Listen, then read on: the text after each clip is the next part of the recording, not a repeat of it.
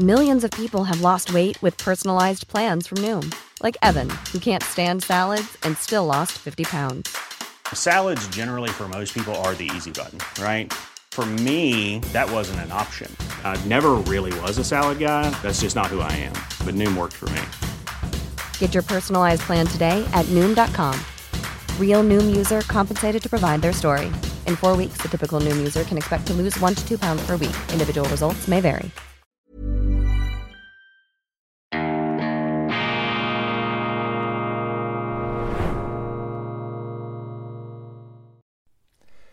Grüezi miteinander, ganz herzlich willkommen und einen wunderschönen guten Morgen, meine sehr verehrten Damen und Herren, liebe Freunde. Ich begrüße Sie aus Bern, aus der wunderschönen sommerlichen Bundesstadt zur schweizerischen Ausgabe von Weltwoche Daily, die andere Sicht, unabhängig, kritisch, gut gelaunt am Dienstag, dem 18. Juli 2020 und 23. Interessante Termine haben mich an die Aare geführt. Äh, gestern Abend ein äh, sehr erhellendes und äh, informatives Gespräch mit einer Reihe von Botschaftern, was einem einfach den Blick öffnet etwas auch über die Schweizer Landesgrenzen hinaus. Und Sie kennen ja da meine Einstellung. Ich plädiere für friedliche Koexistenz, äh, für größtmögliche Meinungsvielfalt und vor allem für das Gespräch aller mit allen, denn das Gespräch ist die Grundlage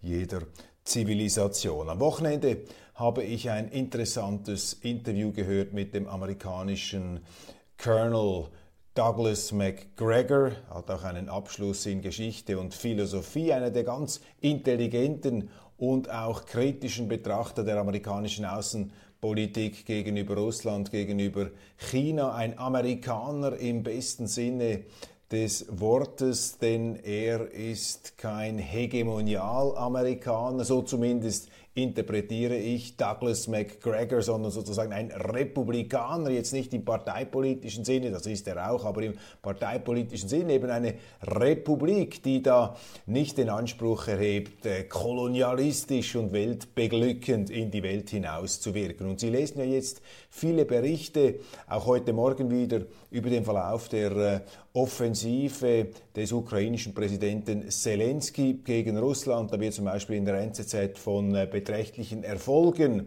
wird da geschrieben und geredet. Da setzt McGregor ein großes Fragezeichen. Für ihn ist klar, gemäß diesen Aussagen, die er da gemacht hat, er kommt ja recht häufig vor in diesen Social Media und äh, Podcast Kanälen, leider viel zu wenig in den etablierten, in den traditionellen Medien. Äh, McGregor sagt, dass diese Offensive mit gigantischen Verlusten verbunden sei für die Ukraine. 300 bis 350.000 Tote bisher im Kriegsverlauf für die ukrainischen Streitkräfte. Das ist eine gigantische Zahl. Und wenn man sich vor Augen hält, dass ein Vielfaches davon ähm, dann äh, noch Verletzte sind oder Schwerverletzte, die dazukommen, dann ist das ein gigantischer Blutzoll aufgrund der massiv überlegenen Feuerkraft der russischen Streitkräfte. Die Ukrainer ähm, eskalieren das Kriegsgeschehen jetzt auf zivile Infrastrukturen. Erneut ist diese Kertsch-Brücke, die die Krim mit dem Festland verbindet, ähm, beschossen worden.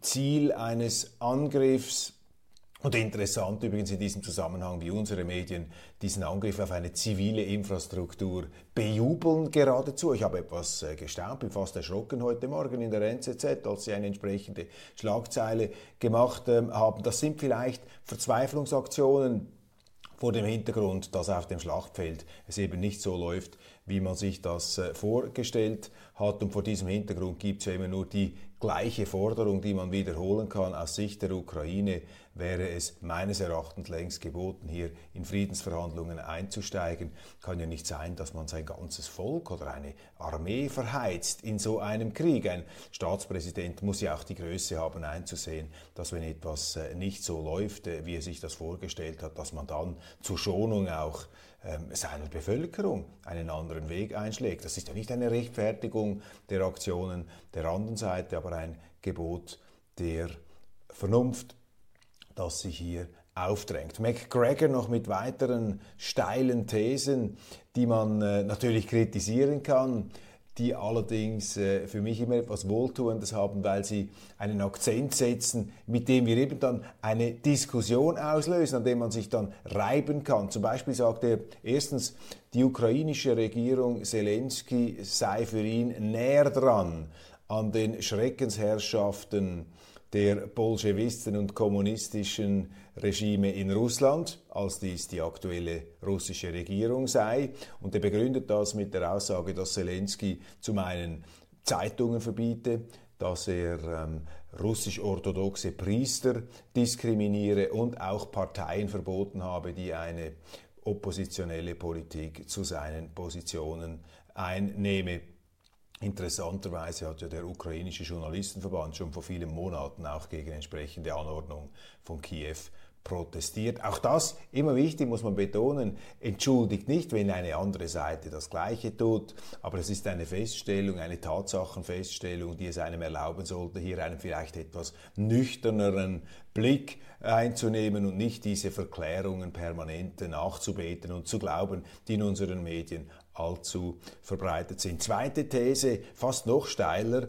McGregor sagt, für ihn sei Putin der de Gaulle Russlands. De Gaulle, der legendäre französische Präsident und Widerstandskämpfer des Zweiten Weltkriegs, der Begründer des Nachkriegsfrankreich, mit der ähm, berühmten Aussage, er wolle ein Europa der Vaterländer, ein Europa starker Nationalstaaten, eben nicht ein unifiziertes, vereinheitlichtes EU-Gebilde, so ein Pseudo-Superstaat, ähm, also ein unabhängiges ähm, starkes Europa der starken Nationalstaaten, der starken Mitgliedstaaten, natürlich mit Frankreich ganz vorne dabei, selbstverständlich, und auch ein Europa, das sich emanzipiere von den Vereinigten Staaten von Amerika. Und wenn McGregor, ein ehemaliger Mitarbeiter der Trump-Regierung und Berater des Präsidenten, wenn der nun einen Putin in dieser äh, Traditionslinie sieht, ist das natürlich der größtmögliche oder fast der größtmögliche Gegensatz zu dem,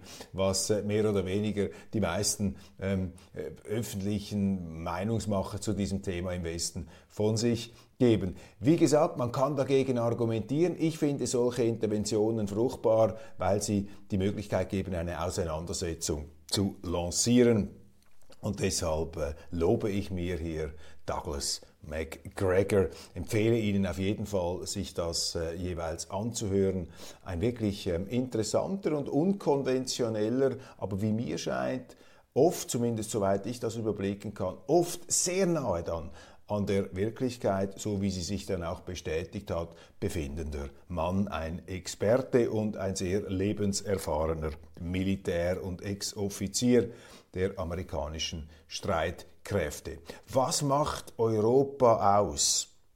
Am Dienstag, dem 24. Mai 2022, hat im Rahmen einer Ringvorlesung an der Uni Zürich eine Diskussion stattgefunden über äh, die Antike in Europa und das antike Europa und daraus haben dann die äh, Forscher und die ähm, Dozenten, die diese Ringvorlesung gestalten, allerlei Folgerungen abgeleitet auf die heutige Situation der Europäischen Union, die an der Universität Zürich, wo auch ich studiert habe, natürlich ganz hoch im Kurs steht, sozusagen einen moralischen Strahlglanz auch entfaltet. Man wird ja in der Uni Zürich, zumindest in den Geisteswissenschaften, ähm, automatisch geradezu ähm, mariniert in dieser äh, Europa oder ich sage es mal besser präziser EU-freundlichen Gestimmtheit. Und ich habe dieses ähm, äh, diese Veranstaltung jetzt herausgepickt. Sie ist mir zugeschickt worden als Video, ähm, weil dort teilgenommen hat Tiana Angelina Moser und zwei Professoren. Einer davon hat äh, meines Wissens auch mal für die Grünliberalen, die Grünliberale Partei, wo Frau Moser ja die äh, Fraktionschefin ist, für diese Partei kandidiert. Und bemerkenswert ist diese Veranstaltung, weil sie parteipolitisch überhaupt nicht ausgeglichen zusammengesetzt wurde und weil es ähm, aus meiner Sicht völlig undenkbar erscheint, dass eine Universität Zürich, übrigens in der sehr renommierten Aula äh, des Hauptgebäudes, dass diese Universität Zürich einmal eine vergleichbare Veranstaltung mit einem SVP-Exponenten machen würde. Und da stimmt doch einfach etwas nicht mehr, wenn unsere Universitäten parteipolitisch ähm, überhaupt keine Berührungsängste haben, ja ganz im Gegenteil, wenn es darum geht, Politiker zu bringen, die eben für eine Anbindung, für eine Unterstellung der Schweiz unter die Europäische Union eintreten, aber auf der anderen Seite ähm, geradezu auf die Barrikaden steigen, wenn da mal ein äh, Mitglied des Lehrkörpers äh, horribile dictu oder aber ein Gast einer eben EU-kritischen Partei eingeladen würde. Und das zeigt Ihnen, dass unsere Universitäten das Gegenteil von dem machen, was sie eigentlich tun sollten. Anstatt Horizonterweiterung, anstatt äh, das Spektrum denkbarer Möglichkeiten auszuloten, sind sie damit beschäftigt, eine bestimmte äh, Meinung, eine bestimmte Weltsicht zu betonieren, zu petrifizieren, zu versteinern. Und ähm, das ist einfach nicht der Auftrag, den eine Universität haben kann. Es gibt ein berühmtes Buch eines amerikanischen Autors, Alan Bloom, der äh, geschrieben hat, ich glaube schon in den 80er Jahren, The Closing of the American Mind, also wie der amerikanische Geist geschlossen wird an den Universitäten, also gerade an jenen Institutionen, die doch den Geist erweitern, die ihn öffnen sollten. Das Gegenteil ist hier bedauerlicherweise der Fall. Krieg in der Ukraine, Ringen um das Getreideabkommen. Russland will ukrainische Exporte stoppen. Ab Dienstag kann die Ukraine ihr Getreide nicht mehr über das Schwarze Meer ausführen. Ob der russische Präsident nur pokert oder das Abkommen wirklich beenden will, ist unklar. Die ukrainischen Exporte sind trotzdem nicht gefährdet gab in den Medien eine Reihe von Kommentaren, die natürlich das wieder benutzt haben, um gegen die Russen Stimmung zu machen und ähm, den Vorwurf lancierten, ja, hier werde Krieg auf dem Rücken der Ärmsten ausgefochten. Ja, das mag ja wohl stimmen und das sind eben die Auswirkungen dieses Krieges, die eben die ganze Welt betreffen, weil die Ukraine eine Kornkammer ist, was allerdings äh, diese wohlfeilen, aus westlicher Sicht wohlfeilen Kommentare ausblenden, ist die Tatsache, dass das ganze Sanktionsregime, das der Westen gegen Russland aufgezogen, haben, äh, aufgezogen hat, auf dem Rücken der Ärmsten und der dritten Welt ausgetragen wird. Und wenn die Ärmsten der Welt dermaßen unter Russland leiden würden, wie unsere Medien nahelegen, ja, dann stellt man sich die Frage, warum dann trotzdem so viele Länder nicht mitmachen bei den Sanktionen gegen Russland, warum so viele Drittweltstaaten nicht bei diesem Wirtschaftskrieg mitmachen. Und das ist für mich ein weiteres Indiz jener um sich greifenden Verblendung, jener Selbstbetrunkenheit und Selbstbesoffenheit des Westens, der von seiner eigenen moralischen Gutheit, der angemaßen, dermaßen eingenommen ist, dass er sich außerstande sieht, andere Standpunkte wirklich aufzunehmen. Also Neokolonialismus vom Allerstrübsten und darüber habe ich natürlich auch mit einigen der Botschafter gesprochen, mit denen ich äh, gestern im Rahmen eines Abendessens in Bern zusammenkommen konnte. Sehr, sehr interessant.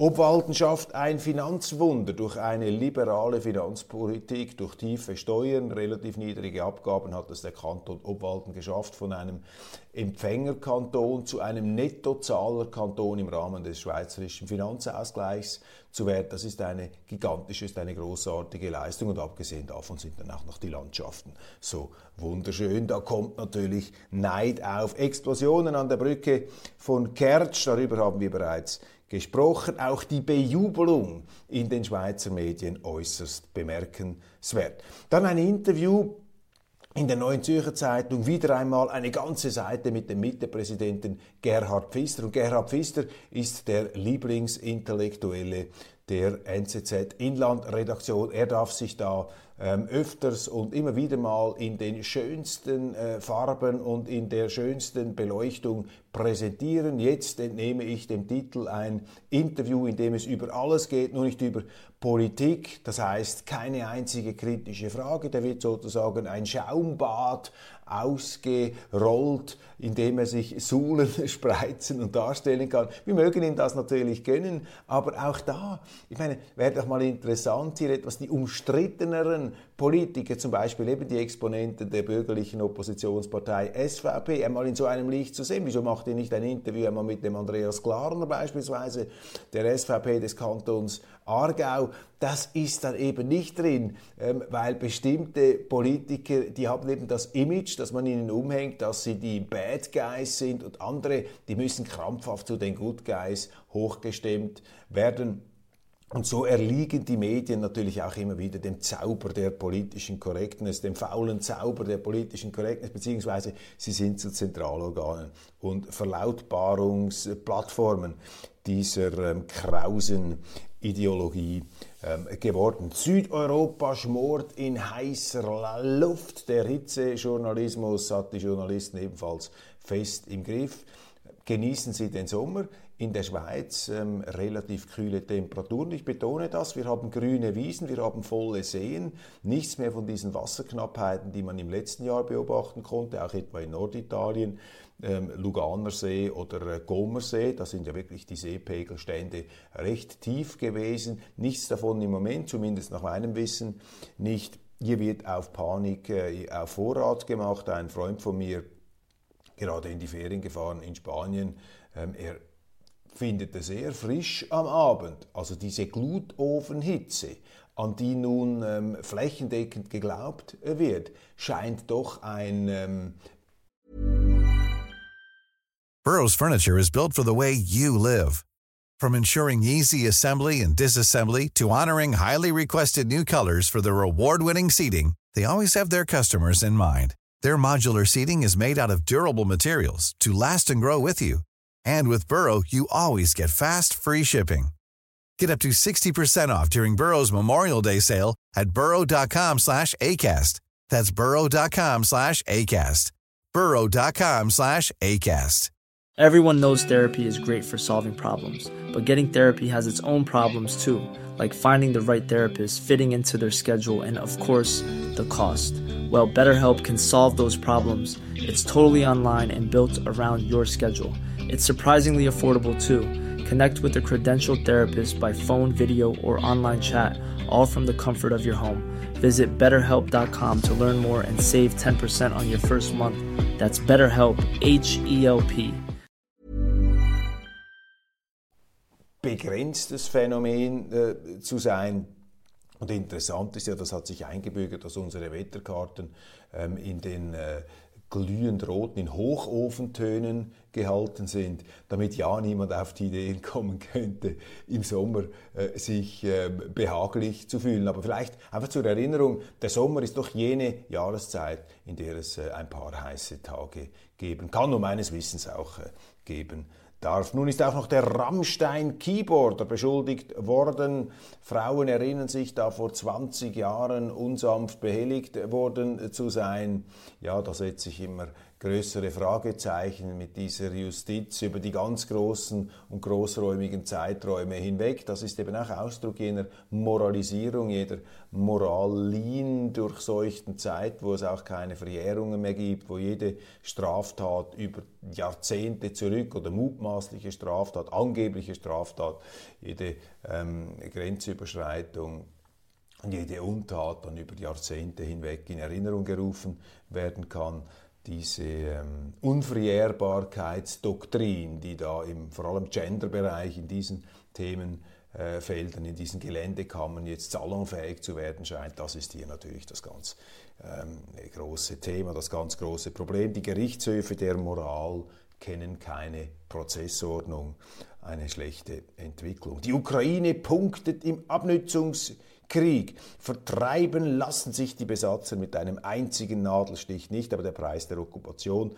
wird in die Höhe getrieben. Die NZZ rechtfertigt hier also den Angriff auf zivile Infrastrukturen in der ähm, ukrainischen äh, Kriegstheaterszene auf diese Kerzbrücke in, äh, auf der Krim über die wir bereits gesprochen haben, ja, punktet im Abnützungskrieg. Ich finde das einfach bemerkenswert, wie sich hier auch schweizerische Zeitungen so eindeutig auf eine Seite schlagen äh, und überhaupt nicht bereit sind, diesen Krieg mit etwas Abstand zu beurteilen. Ich werde dann in der internationalen Ausgabe auf ein sehr interessantes Dokument eingehen, das ähm, darlegt, wie die Amerikaner den äh, Russen, den damaligen Sowjetführern, tatsächlich mündlich versprochen haben, dass es keine NATO-Osterweiterung geben werde über Deutschland hinaus. Und dies ist nach Auffassung unter anderem eines Michael Gorbatschow, jener westlichen Ikone,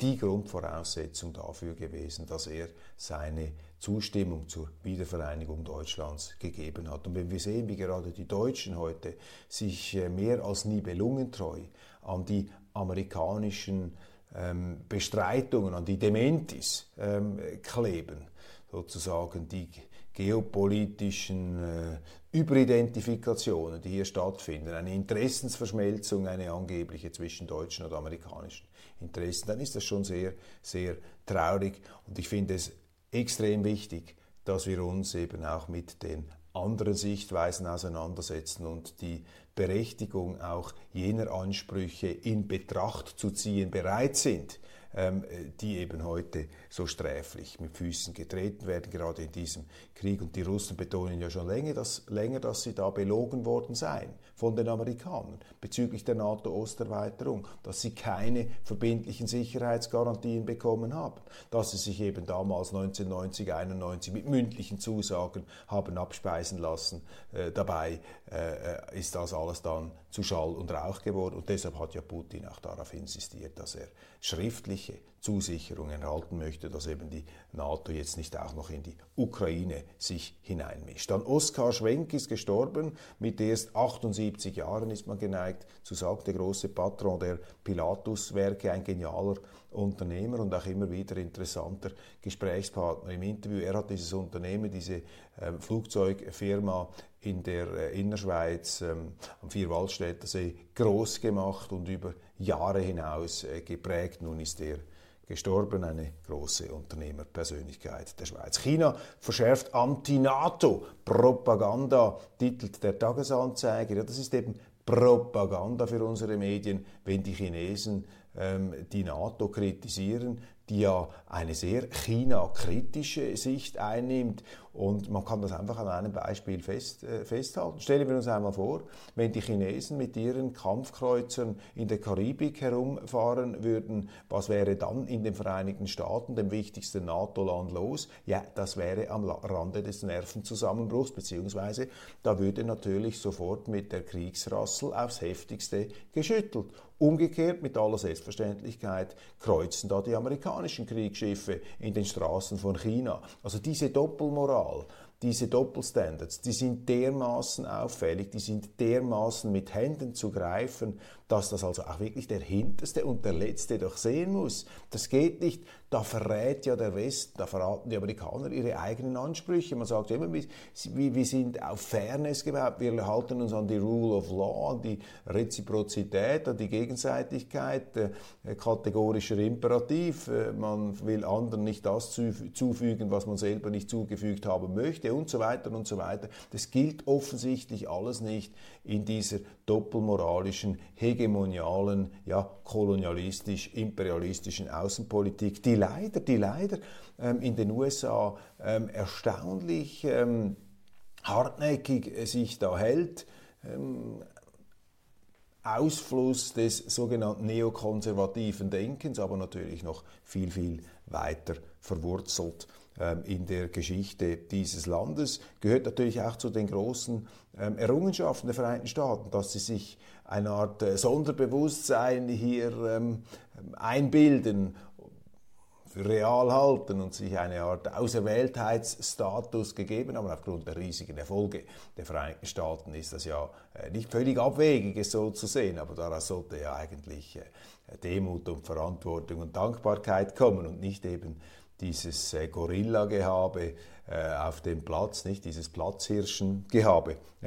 Ein, äh, ein größeres, auch volkspsychologisches Thema. Migrationsstil. Europa muss dafür sorgen, dass das Sterben endlich aufhört. Es ist ein Kommentar auch im Tagesanzeiger geschrieben von einem Journalisten der Süddeutschen Zeitung. Der Tagesanzeiger arbeitet ja sehr eng mit dieser linken deutschen, sehr gut gemachten Tageszeitung zusammen, der Süddeutschen. Und hier wird argumentiert, dass man das Sterben im Mittelmeer beenden könnte, wenn die ähm, Europäische Union hier reguläre Fluchtmöglichkeiten bieten würde. Und das sind natürlich ganz trügerische, ja falsche Vorschläge, die das Problem nur verschärfen, mit dem wir es heute zu tun haben, nämlich, dass die Flüchtlings- und Migrationsgesetze nicht eingehalten werden. Und man kann das nur bis zum Abwinken immer wieder betonen. Wir haben scharfe Asylgesetze, das gilt auch für Deutschland, Artikel 16 des Grundgesetzes, in der Schweiz ist das auch, vielleicht nicht mal so scharf ausdefiniert, aber der Sinn ist klar. Es geht darum, ähm, wir haben asylberechtigte Menschen, das sind die, die persönlich an Leib und Leben bedroht sind aufgrund von unentrinnbaren Eigenschaften wie Hauptfarbe, Konfession, die man nicht einfach abstreifen kann. Und wenn sie zu Hause an Leib und Leben bedroht sind, können sie Asyl gewährt bekommen nach Schweizer Recht oder nach deutschem Recht. Dann gibt es die Kategorie der Kriegsflüchtlinge, der Kriegsvertriebenen, denen kann man Schutz gewähren, Schutz auf Zeit auf dem eigenen Territorium, nach dem Krieg müssen sie wieder nach Hause oder aber in entsprechenden UNO-Camps. Drittens, der mit Abstand größte Teil, das sind die Wirtschaftsmigranten und denen muss man sagen, Entschuldigung, ihr könnt nicht kommen, ihr könnt nicht über die Asylschiene in ein Land kommen.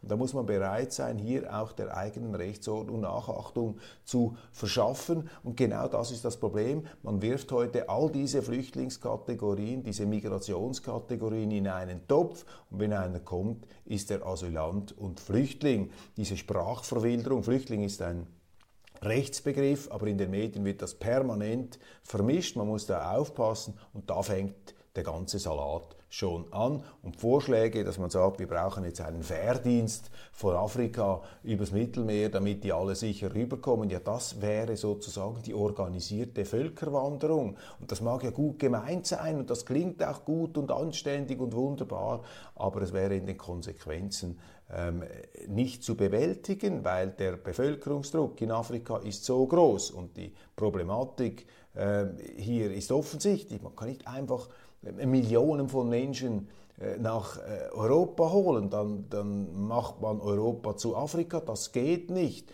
Und die Ironie besteht ja darin, dass gerade unsere Entwicklungshilfe, das Geld, diese Unsummen, die man da in Afrika hineingepumpt hat, die haben ja nicht dazu geführt, dass es eine nachhaltige Entwicklung gäbe, sondern oft werden diese Gelder benutzt, um eben dann auch wiederum die Migration von Süd nach Nord zu finanzieren.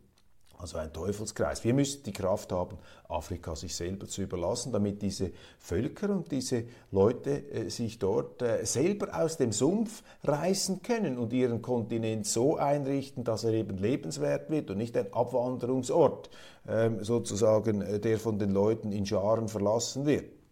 Im Wallis haben wir einen äh, Waldbrand, einen heftigen Waldbrand, der zu denken gibt. Und aufgefallen ist mir heute Morgen auch noch ein Interview mit dem Historiker und Ex-Diplomat Paul Wittmer zur Schweizer Außenpolitik.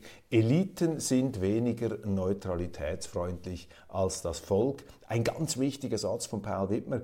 Eliten sind weniger neutralitätsfreundlich als das Volk. Warum sind sie das? Ja, weil die Neutralität den Eliten eben außenpolitische Fesseln anlegt. Man kann dann eben nicht den inneren Napoleon raushängen und alle möglichen außenpolitischen Abenteuer wagen. Das ist eben die Neutralität als Fessel, die die Mächtigen, die die Eliten und die Scheineliten bindet. Ein Käfig gleichsam wie die direkte Demokratie, ein Damoklesschwert über der politischen Klasse.